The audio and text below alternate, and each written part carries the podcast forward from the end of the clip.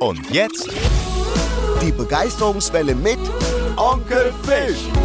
überall wieder nur gute Nachrichten. Zum Beispiel Geheimdokumente.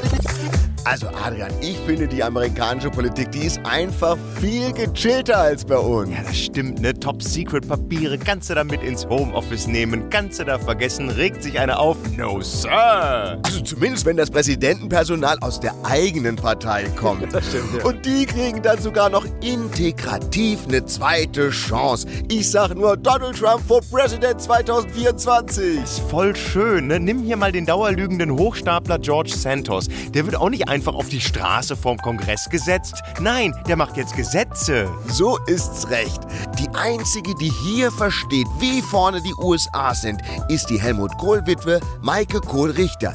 Die lagert auch noch eine Transporterladung Geheimdokumente im heimatlichen Bungalow und weigert sich, die rauszugeben. Echt? Hör mal, weißt du, ich denke gerade an die ganzen FBI-Razzien. Also da sind wir Deutschen vergleichsweise aber schon ganz schön gechillt. Yeah!